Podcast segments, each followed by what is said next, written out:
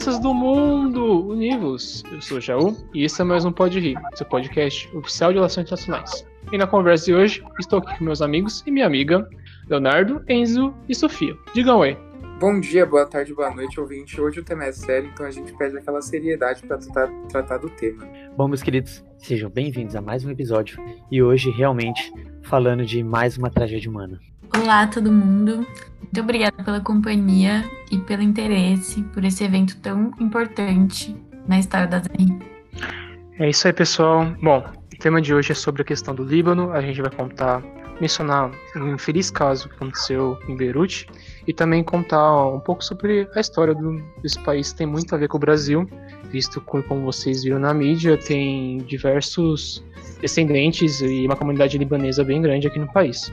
Bom, hoje, além da, do Leonardo, do Enzo e da Sofia, a gente vai apresentar para vocês mais uma pessoa que acabou de entrar no Pode Rir. Com vocês, Stephanie. Diga oi. Oi, gente, tudo bem? Meu nome é Stephanie, eu sou nova adesão no Pode Rir e estou muito feliz de poder fazer parte desse projeto tão incrível. Espero que eu possa contribuir ainda mais com as discussões que teremos daqui em diante. É um grande prazer poder falar com vocês. Muito obrigado, Stephanie. Então é isso, pessoal. Seja bem-vinda e vamos para mais um episódio. Vem comigo.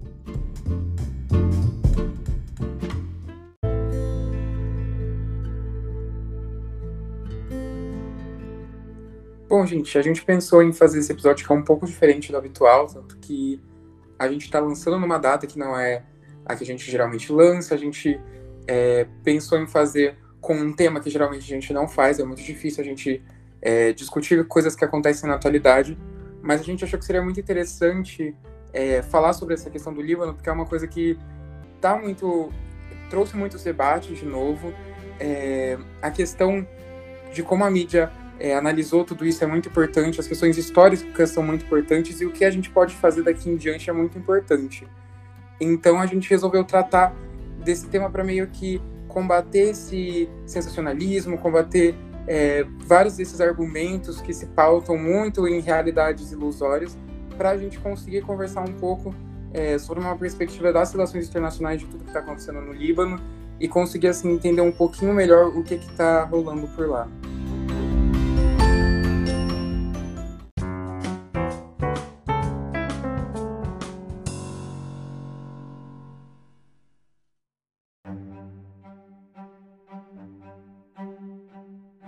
Bom, pessoal, é, eu vou fazer então, é, vou começar falando para vocês aqui, fazendo um apanhado geral de onde se situa o Líbano hoje, o que, que está acontecendo por lá, é, de uma forma o mais compreensível possível, sem entrar em muitos detalhes, visto que, como, uma, como qualquer outro Estado-nação, é um lugar muito complexo, cheio de, de questões que não dá para a gente tratar tudo em alguns minutos, ou mesmo em um podcast inteiro é, ou então um livro de história.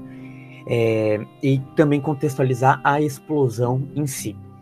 É, o primeiro ponto é que entendermos que, assim como todos os países do mundo, o Líbano também passa por uma crise com a Covid-19.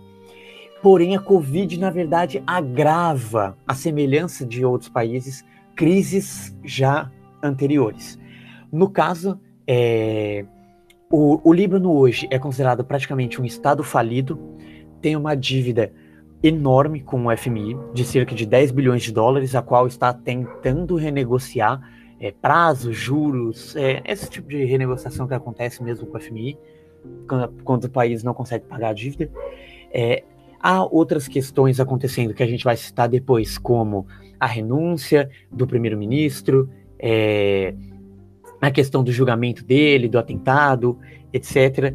É, há também a questão de que, por exemplo, a, o, houve um esquema de. É, inclusive, isso foi novidade para mim, nunca tinha ouvido falar disso antes, é, em nenhum momento da história. Se descobriu um esquema de pirâmide com o Banco Central libanês e casas de câmbio para poder manter a cotação da, da moeda, né, da libra, da libra libanesa fixa é, então, o que destruiu o câmbio elevou o preço de produtos de primeira necessidade que as pessoas precisam. Então, havia relatos, há relatos de que falta até pão, até pão nas padarias.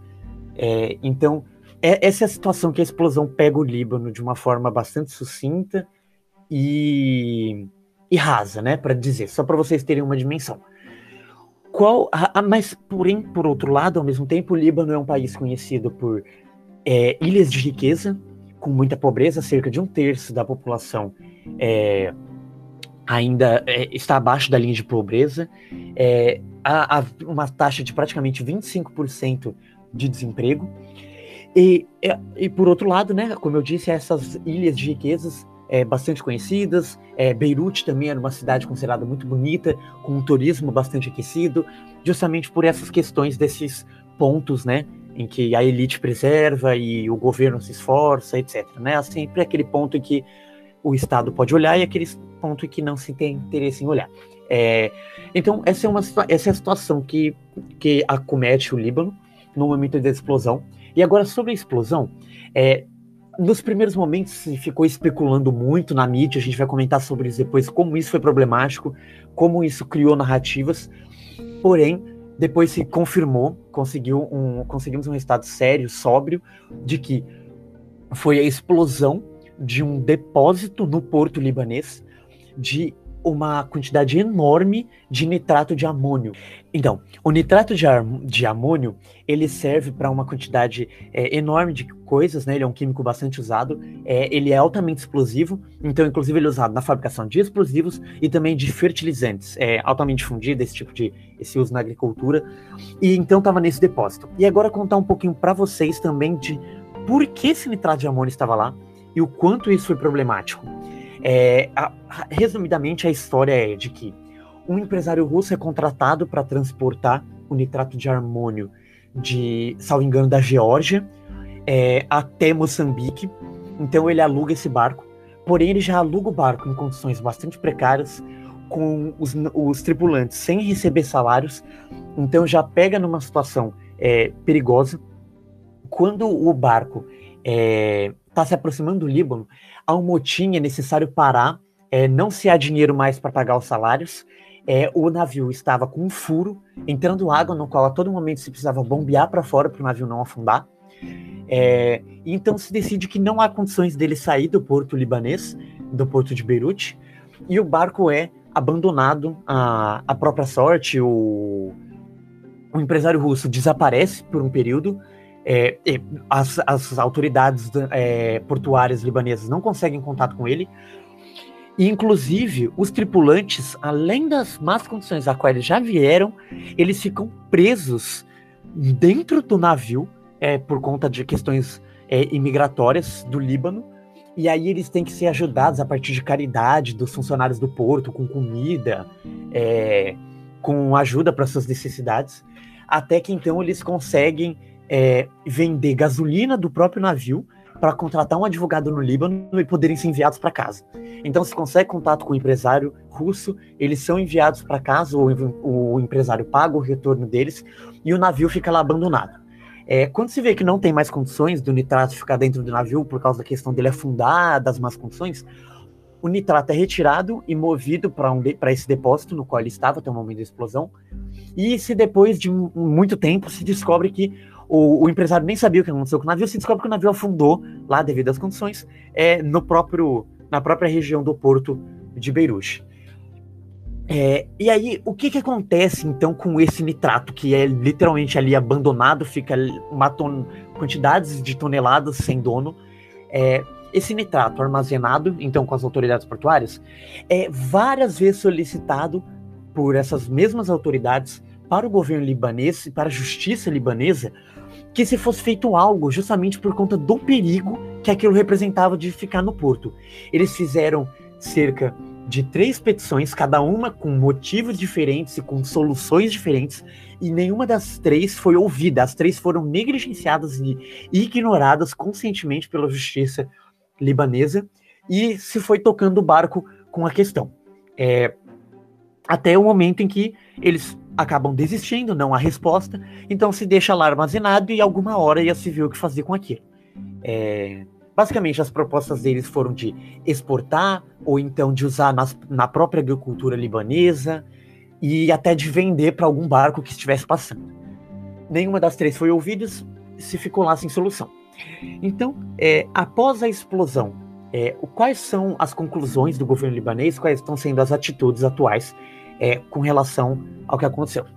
É, o presidente libanês disse ontem que estão sendo tomadas três, é, três tipos de investigações, cada uma por um caminho diferente. A primeira, de que foi um acidente. A segunda, de que foi devido à negligência é, da, por parte das autoridades. E, por fim, a possibilidade de ter sido armada uma bomba próximo ao depósito e que essa bomba, então, a, acarretou né, toda a explosão, aumentando o seu alcance e a sua eficiência. É, basicamente, é isso que o Líbano passa hoje, é isso que se tem sobre a explosão até agora, é, e alguns dados sobre o que a explosão acarretou. É, o dado mais chocante para mim, e que foi o que mais me entristeceu, é de que cerca de 300 mil pessoas ficaram sem casa, é, sem habitar, há mais de 140 mortos já confirmados, e mais de 5 mil feridos. É, basicamente, é isso que está acontecendo por lá. E agora a gente vai explanar um pouco mais de por que e como o Líbano chegou nesse estado de não lidar nem com um depósito de nitrato de amônio.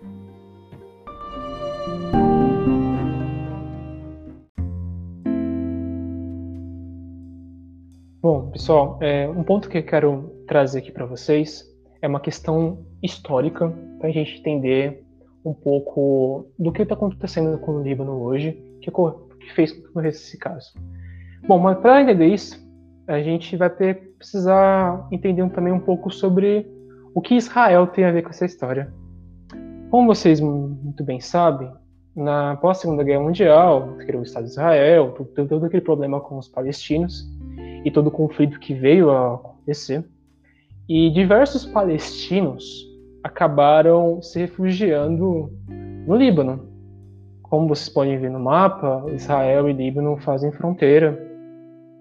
E durante essa época, os palestinos fugiram para a região, então uma concentração imensa de palestinos foi para o Líbano e até hoje é uma grande parte da população que mora no Líbano é de origem ou é proveniente da Palestina.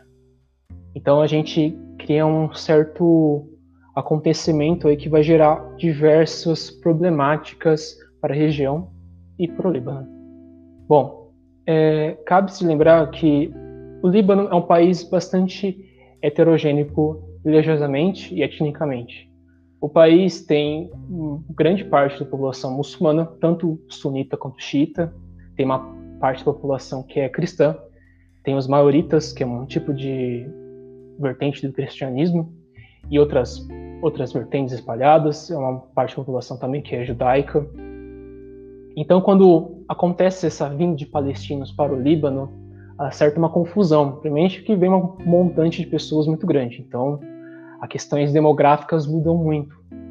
E com toda aquela situação internacional dos israelenses expulsando os palestinos da terra que era deles antes, né, vários países ao redor do, que, que apoiavam Palestina começam a incentivar uma espécie de identidade ou de apoio aos palestinos, uma espécie de identidade principalmente muçulmana. Cabe se lembrar que, só um parênteses, que os palestinos como um todo, eles não são só muçulmanos. Tem palestinos cristãos, é, judeus. Né? Os palestinos, a gente às vezes olha na mídia e pensa que são todos árabes. Não. Árabes muçulmanos. Eles são é, religiosamente também diferentes. Mas, tirando esse parênteses aqui, a gente vai voltar para o nosso ponto. Com essa vinda e com esse apoio de outros países, cria-se uma bagunça praticamente no Líbano, porque o choque desses refugiados com os diversos grupos e esse apoio externo de outros países e a questão com Israel pressionando a vinda desses refugiados vai culminar numa guerra civil no Líbano. O que acontece? Com esses diversos grupos étnicos presentes no país, criam-se milícias paramilitares para tentar defender os interesses de cada grupo. Uma dessas milícias que vai ficar conhecida até hoje é o Hezbollah, que eu vou tentar contar um pouquinho mais para vocês no final da minha fala. Enfim, a gente tem uma guerra civil no, no Líbano devido a esse conflito. Nessa guerra civil tem a Organização para a Libertação da Palestina, que é o grupo feito pró-Palestina, com apoio de, de países, da maioria da Liga Árabe. E nesse conflito, a, a intervenção de Israel, temendo a, essa organização paramilitar da Palestina, e também argumentando que estava tentando defender as outras etnias, as outras grupos religiosos no país. Há também a certa interferência da Síria, que também chega no país para tentar, segundo ela, negociar entre os grupos e tentar apaziguar a situação. Mas o que acontece é que na década de 70 até a década de 90, o Líbano vive uma guerra muito complicada, com a invasão israelense que vai acontecer na década de 80, que depois vai tomar grande parte do território do Líbano até os anos 2000, visto que, olha como só, que o exército israelense ficou até os anos 2000 no território do Líbano. O exército sírio também fica um bom tempo lá, até 2005, onde tem a Revolução dos Cedros, que o, o povo pede para o exército sírio sair de, do sul do Líbano. Então, a criação dessas várias milícias, esses conflitos, e após é, várias negociações, anos de conflito, anos de tentativas de apaziguamento, é, Israel aceita sair do, do Líbano e várias milícias aceitam a se desarmar, virar apenas grupos políticos ou acabar. A única milícia que não aceita isso é o Hezbollah.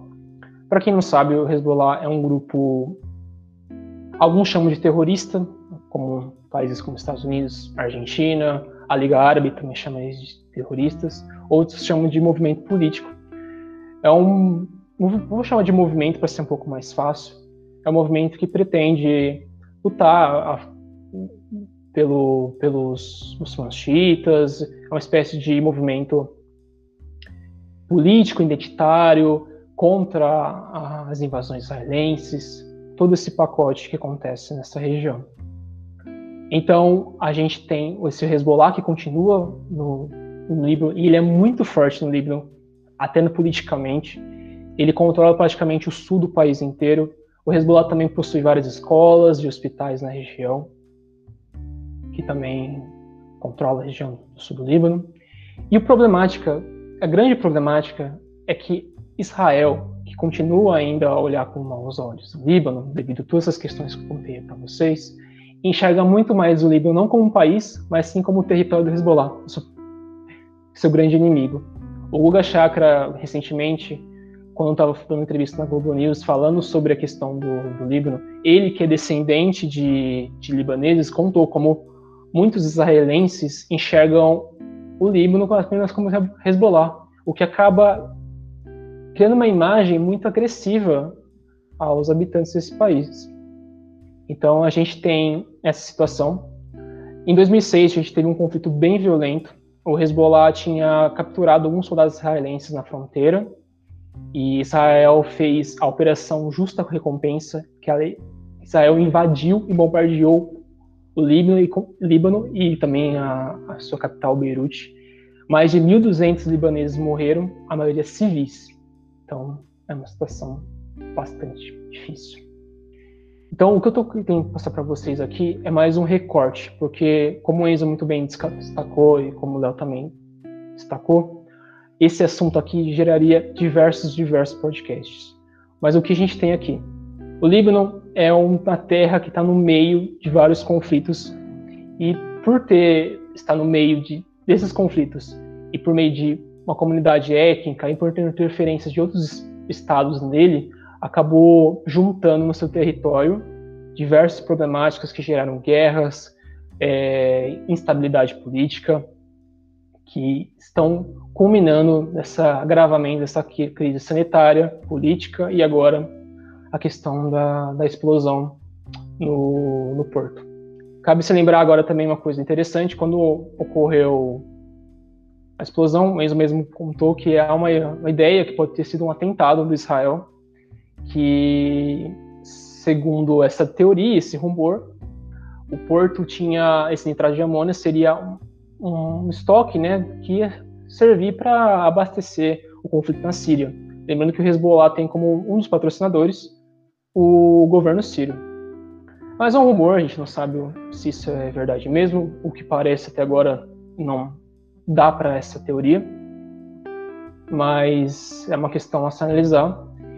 E outro fato interessante, né, uma ironia das relações internacionais, logo após a explosão, Israel chegou a oferecer ajuda humanitária para o Líbano, o que foi interpretado de várias maneiras diferentes. Porque, pô, a gente tem um Israel dando ajuda para o seu principal inimigo.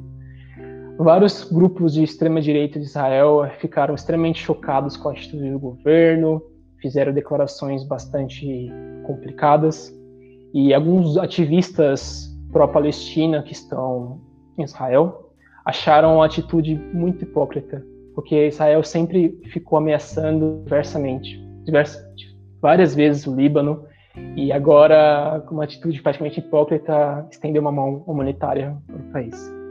Mas é isso. É, eu espero que seja tenha sido conciso, porque essa região, esse caso é muito complexo e é muito difícil de compreender em apenas um episódio, em apenas alguns minutos. Mas o que tem, a gente tem aqui no Líbano é uma estrutura multicultural, multiétnica e que está no meio de uma outra estrutura maior ainda de diversos atores, diversos estados com interesses diferentes, visões diferentes e uma passagem histórica que fez com que o país passasse por diversos conflitos e situações bem complicadas.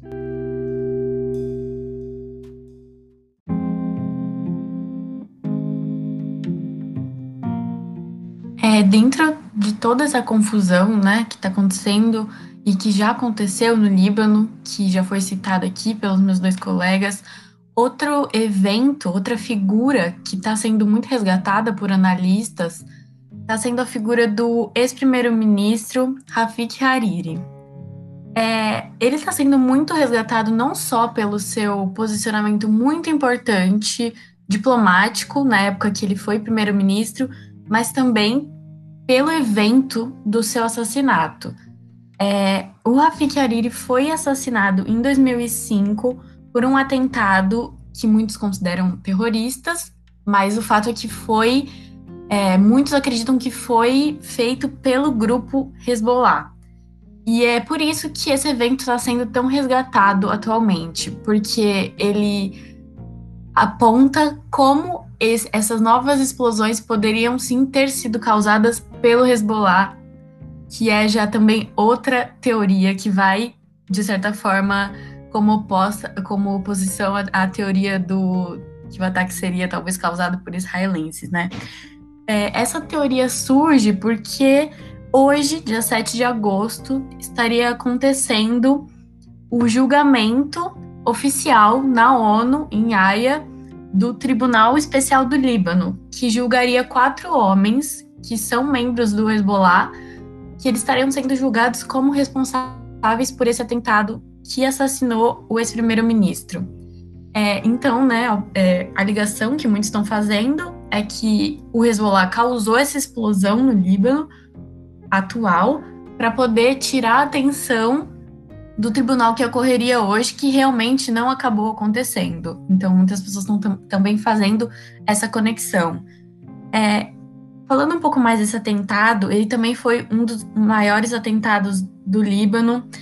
Foi um de vários assassinatos políticos que já aconteceram no país, mas ele foi especial por ser uma explosão muito grande que causou uma cratera de 10 metros de diâmetro e 2 metros de profundidade no território libanês, é, matou 22, 22 pessoas, é, deixou entre 226 e 250 feridos e foi causada por um carro-bomba que possuía duas toneladas de explosivos. Então, foi muito forte mesmo a explosão. Foi tão forte que eles demoraram 17 dias para começar a achar os corpos. Então, eles ficaram 17 dias procurando, cavando, até eles conseguirem achar corpos para depois poder detectar que era esse ex-primeiro-ministro. Um pouco mais sobre a figura do Rafik Hariri. Ele é pai do, atu do atual primeiro-ministro, atual não, né, que ele renunciou, mas o Saad Hariri, se não me engano, esse é o nome dele, é filho do Rafik Hariri e foi primeiro-ministro do Líbano por muitos anos. É, o Rafik Hariri era um bilionário muito importante para a política e para a diplomacia do Líbano. ele não era primeiro-ministro quando ele foi morto, ele foi morto em 2005, mas ele, se não me engano, ele era até 2004, ele estava tentando se reeleger. Acontece que ele tinha se declarado em 2004 componente da oposição do governo libanês. Ele era sunita e ele teve um papel muito importante também na construção de uma identidade nacional do Líbano. Porque, como o Gustavo mencionou um pouco, é, muitos países não veem o Líbano como Líbano, né? Como libaneses. Eles veem, por exemplo, como ah, o país que tem o Hezbollah. Ou ah, o país que tem muçulmanos, que tem xiitas e sunitas em conflito. Ou a Síria, por exemplo, vê ah, o Líbano como um território geopolítico chave para gente. Mas era muito difícil é muito difícil ainda as pessoas verem o Líbano como um país com libaneses. E, consequentemente, eles também têm esse conflito. Eles não conseguem se ver como libaneses, não, né? Sempre teve esse, esse conflito ideológico identitário dentro do país. E o Rafik Hariri foi uma peça-chave para com, começar a mudar isso, começar a mudar esse país muito sectário que estava causando problemas. Por exemplo, é, o país tinha tropas de Damasco, né, da Síria, há décadas, ocupando o Líbano, e é, ninguém nunca, todo mundo, né, obviamente se incomodava, mas nenhum político tinha coragem de falar, não, é, vamos retirar.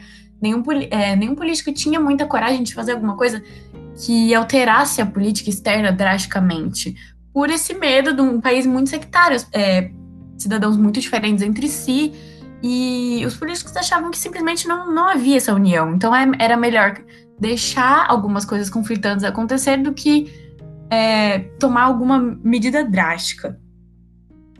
Então, o que aconteceu? O Afikari, ele, entre várias ações dele, ele começou a exigir a saída dessas tropas e isso foi muito chave, porque os os cidadãos começaram a ver realmente, tipo, por que essas tropas estão aqui? E não só isso, eles começaram a ver muito, muitos outros problemas que ele começou a apontar. E o, eles, todos os cidadãos começaram a ver, não só os sunitas como o Rafik Hariri, não só os xiitas como o Hezbollah, todos eles como libaneses. E isso, obviamente, né, causou, como causou uma grande quebra na, num, no padrão diplomático é, ganhou muita atenção dos países. Talvez foi a figura libanesa que mais causou que mais ganhou atenção, ganhou até atenção da ONU. A ONU percebeu ele, percebeu que ele estava causando muita, muita mudança e ele, eles, a ONU até tinha pedido para que ele adotasse um perfil mais discreto, porque ele, a ONU estava fazendo investigações e estava vendo que ele estava adquirindo muito, muitos inimigos, né, inimigos válidos, como o Hezbollah, como os sírios, como Bashar al-Assad, por exemplo, que o Africariri publicamente se declarou contra.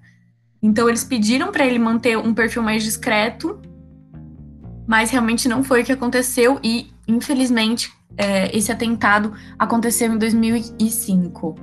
E só 15 anos depois aconteceria o julgamento, né? Que seria hoje. Estaria, teria que acontecer esse julgamento. Então, é, o Rafik foi uma figura muito, muito emblemática que a gente vê que até hoje, né, tá, tá presente, porque até essa explosão tem, pode ter tido uma ligação com ele. E mesmo o Hezbollah sempre ter negado estar envolvido nesse ataque, aconteceria sim esse julgamento e muitos dos cidadãos indicavam que ainda acham, a maioria dos libaneses acham que foi o Hezbollah, então não tem como ser um analista de RI, ser um analista até de história e, e não ver que talvez tenha sim essa conexão. É, as mídias não estão dando muita atenção para isso, que é chocante, assim, eu achei que, que estaria mais atenção no Hezbollah, mas os analistas, inclusive o Google Chakra, que já foi citado, é, tá sim ba é, vendo bastante isso, comentando sobre ba é, bastante. Mas eu acho que também, né, é, para resumir o que eu estou tentando passar aqui, é essa identidade libanesa que o Rafik Harim criou e que pode ter sido mais uma vez abalada por essa explosão. E é isso, a gente vai ver, né, os próximos capítulos, como vai ser, e como a mídia cobriu isso, agora vai ser falado também como a mídia está tratando, e quais os próximos passos e os próximos é, impactos aí que tudo isso teve.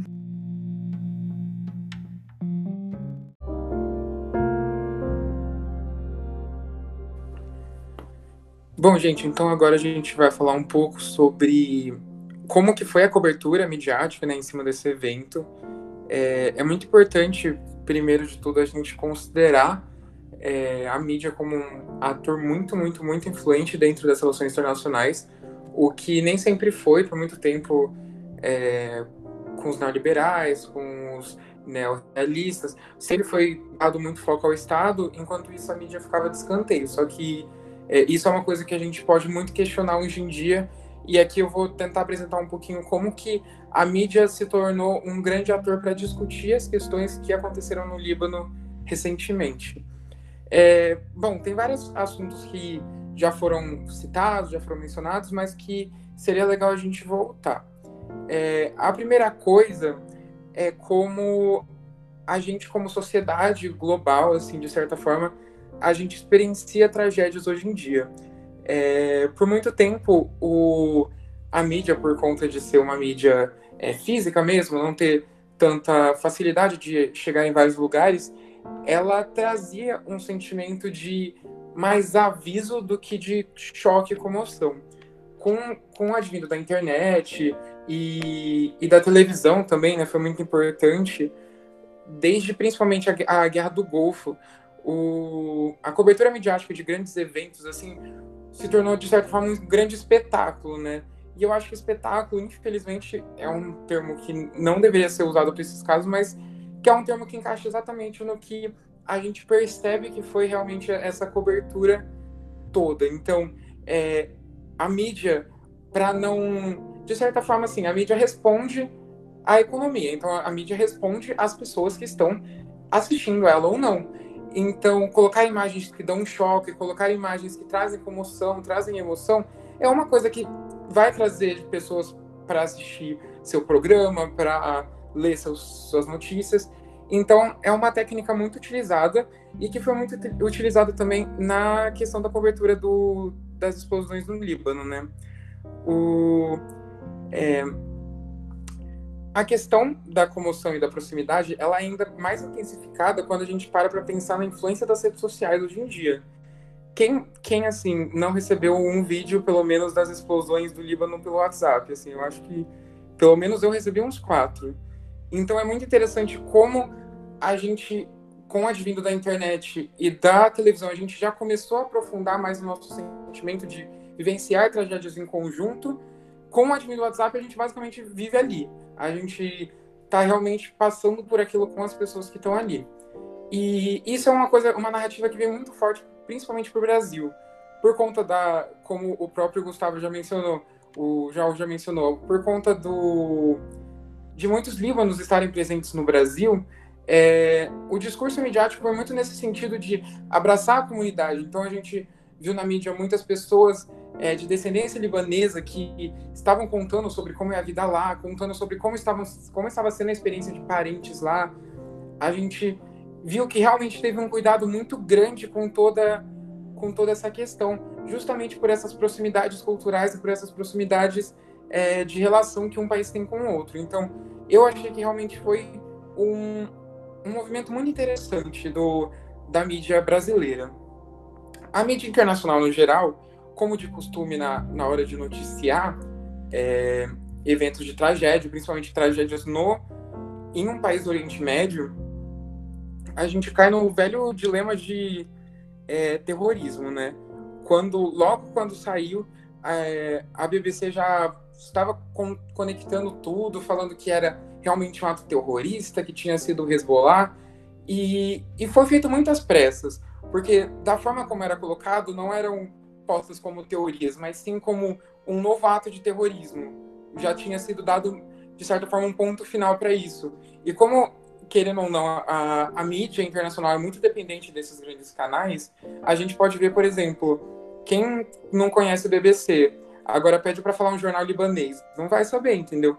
Então, por conta desse domínio e desse controle da comunicação internacional, essa narrativa se espalhou muito rápido. A narrativa do terrorismo, é, a narrativa desse Oriente Médio que está sendo cada vez mais bebido nessa lógica terrorista do Islã, e é uma coisa que destoa muito da realidade. Uma cobertura que eu achei muito interessante por justamente é, fazer um, um, retrato histórico de realmente o que estava acontecendo na semana, sem, de certa forma, explicitar o que o, o Hezbollah poderia ter feito ou não, foi a cobertura da Al Jazeera. Por mais que a Al Jazeera English seja um pouquinho mais diferente da Al Jazeera original, ela já conseguiu trazer esse discurso de está sendo investigado, a mídia do local falou tal coisa. Porque justamente o que a gente tinha, principalmente nos jornais mais assim, de países hegemônicos, como a BBC, a CNN, a gente realmente tinha uma narrativa de não, foi um ato terrorista, eles estão investigando, mas o que foi dito não convenceu. Então é realmente isso para se pensar.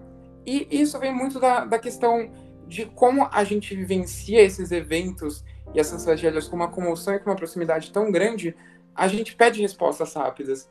Então a gente precisa de certezas que muitas vezes a gente não pode conseguir. Eu acho que um exemplo muito bom de tudo isso que está de assim um paralelo muito bom que dá para a gente fazer é com a questão do coronavírus, de como a mídia ela pede que os médicos é, eles adotem uma postura de que venham nos dar soluções, venham nos dar verdades completas no momento que os médicos não conseguem dar uma verdade completa para a gente. E, inclusive, o, o professor Dominique Manguinot vai falar muito bem disso, de como é, a mídia ela tem pedido esse papel, tem é, tornado necessário esse papel por parte dos, dos médicos, só que eles realmente não podem dar essas respostas porque, como cientistas, eles não podem dar esse valor de verdade para uma coisa que eles não têm evidência ainda. Então é muito nesse sentido de, é, por conta dessa rapidez mesmo, dessa cobertura 24 horas, as respostas precisam vir 24 horas. E mais que isso, as, as respostas precisam ser certeiras. Então, cair num velho discurso é muito mais fácil do que você assumir que você realmente não sabe. A mídia voltar para a questão do terrorismo e falar, não, realmente foi o terrorismo, foi o Hezbollah que atacou, é muito mais conveniente do que falar, olha, não sabemos, segundo a mídia é, local, realmente é, a grande chance de ter sido uma explosão que foi acidental, que não foi uma explosão é, por um ato terrorista ou por, um, ou por uma bomba colocada no local. Então, é muito interessante a gente ver esse, todo esse jogo é, discursivo midiático que foi empreendido nesse momento no Líbano, mas que é constantemente empreendido em qualquer evento é, que, de certa forma, não trata sobre, sobre os países hegemônicos, né? Porque nos países hegemônicos a gente já está em contato com os jornais deles, a gente já está em contato com as verdades deles. Mas e a verdade desses países que a gente não está em contato com a mídia? Então, é muito interessante e eu acho que o que fica de ensinamento mesmo para a gente que é, apenas experienciou isso por, pela tela, né? É procurar realmente é, mídias de fora, mídias que realmente estão é, indo atrás das fontes diretas dos jornais, que não buscam só especialistas que estudam a região, mas que sim buscam pessoas que vivem na região ou que já viveram. Então é realmente uma lição para a gente parar de buscar a informação sempre no mesmo lugar e sempre vindo de outro e não de quem realmente está vivendo ali.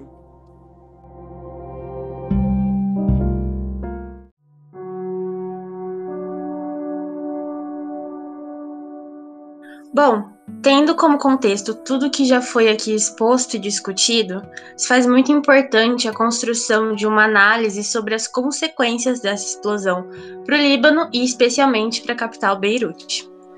Com a pior crise econômica e política que o país já enfrentou em décadas, acentuada ainda mais pela pandemia, que nas últimas semanas viu um aumento do número de casos, é possível afirmar que a explosão que destruiu pelo menos metade da capital do Líbano acabou agravando ainda mais esse cenário tão difícil para o país. Antes de tudo, precisamos dizer que a maior perda enfrentada pelo Líbano nesse momento é a das 140 vidas que se foram com essa tragédia. Por isso, deixo aqui meu apoio a todas as famílias e a população libanesa.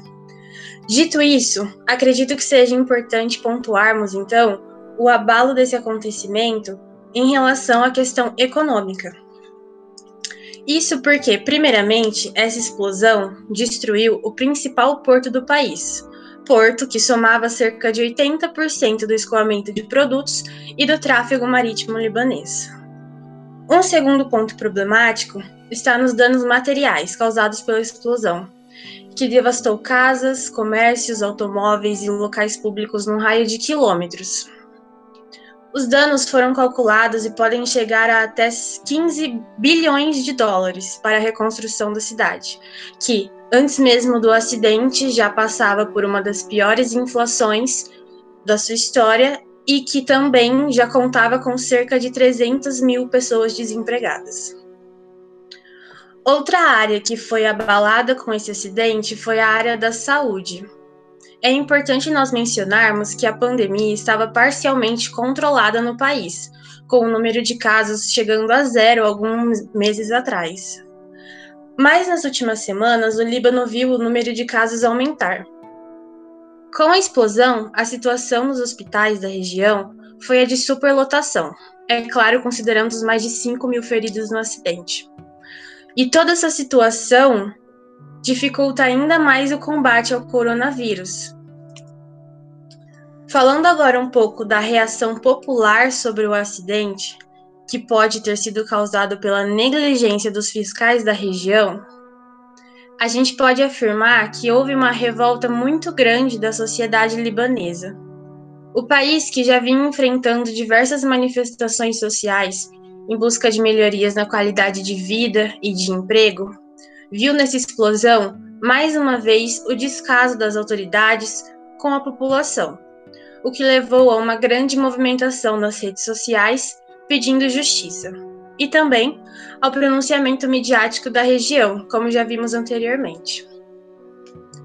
O governador do Beirute, Marwan Abdu, se mostrou muito abalado no pronunciamento e disse que não sabe como a cidade vai se recuperar mais uma vez diante de todos os problemas que eles estão enfrentando, o que acabou levando às lágrimas durante sua coletiva de imprensa.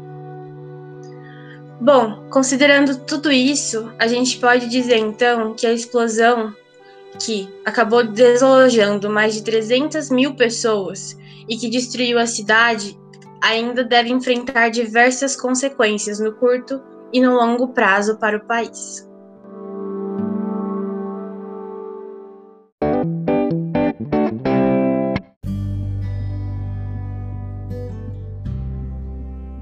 Bom, muito bem, internacionalistas. É, espero que vocês tenham gostado do episódio, esse episódio extra. É, lembrando, a gente fez um recorte do caso, um recorte da história, é, a questão do Líbano e todas as relações que vêm com ela são muito mais complexos. Então, eu sugiro vocês, se tiverem interesse, buscar ler. Uma coisa que eu notei, tem muito pouco material em português sobre o caso, então se você souber inglês, eu sugiro você dar uma pesquisada em inglês sobre, sobre o Líbano. Mas é isso, pessoal. Esse foi mais um Pode Espero que vocês tenham gostado do episódio. Lembrando que estamos no Instagram, no Facebook, no LinkedIn e logo no Twitter. Então segue a gente lá. É isso. Esse foi o Jaú e até o próximo Pode Muito obrigado. Bom, muito obrigado, ouvinte. É, só reforçando que a gente está gravando esse episódio na sexta, então se sair alguma novidade entre sábado, provavelmente não vai estar tão atualizado assim, mas a gente faz mais no sentido de é, conversar um pouco sobre o que está acontecendo lá, quais são as coisas que estavam acontecendo antes, como a mídia cobriu isso, o que está acontecendo agora. Então, é, foi mais no sentido mesmo de conversar um pouco com vocês sobre tudo que está rolando.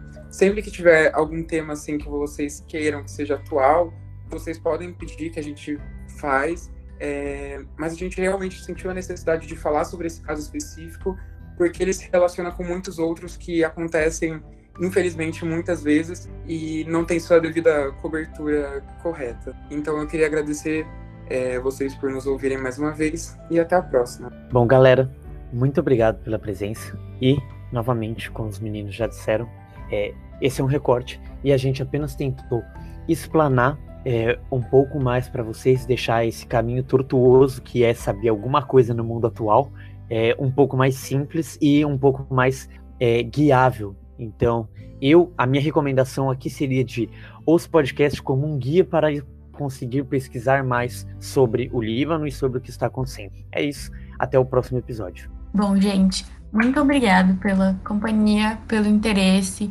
Espero que esse podcast realmente haja como um guia que possa ter incitado um interesse em vocês em mais um país que não tem tanto protagonismo assim é, na, nas mídias. Espero que tenha mostrado para vocês como o, a banalização do sofrimento é perigoso e dá sua opinião pra gente. Você acha que foi um ataque, que foi um acidente? Você acha que o país vai conseguir se reerguer, que precisa de um milagre?